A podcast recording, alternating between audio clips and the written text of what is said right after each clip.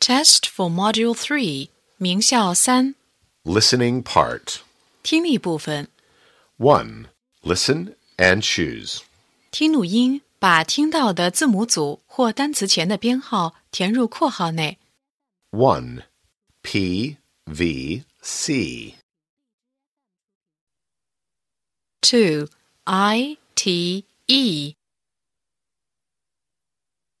3. She can sing. 4. The cat is playing on the slide.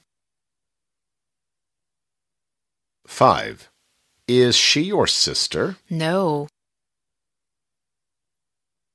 6. Can you play football? 7. The queen is nice. 8.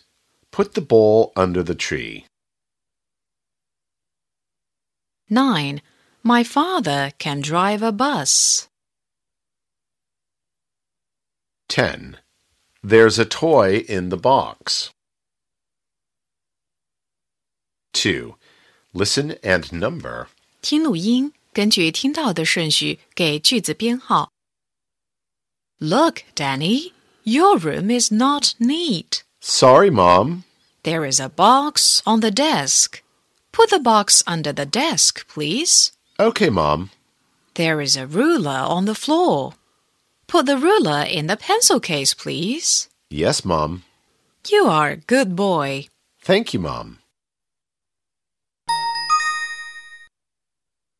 Look, Danny, your room is not neat. Sorry, Mom.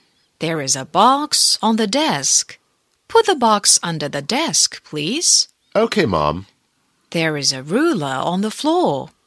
Put the ruler in the pencil case, please. Yes, Mom. You are a good boy. Thank you, Mom.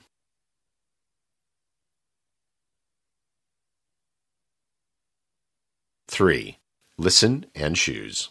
听录音，选出正确的应答句。 One. I'm sorry. 2. What can you see? Three. May I have a bowl of meat, please? 4. How many stars? Five. Where's Eddie? Four. Listen and judge. 听录音，用笑脸或者哭脸表示听到的内容是否与图片相符。 One. There's a jar of jam on the table.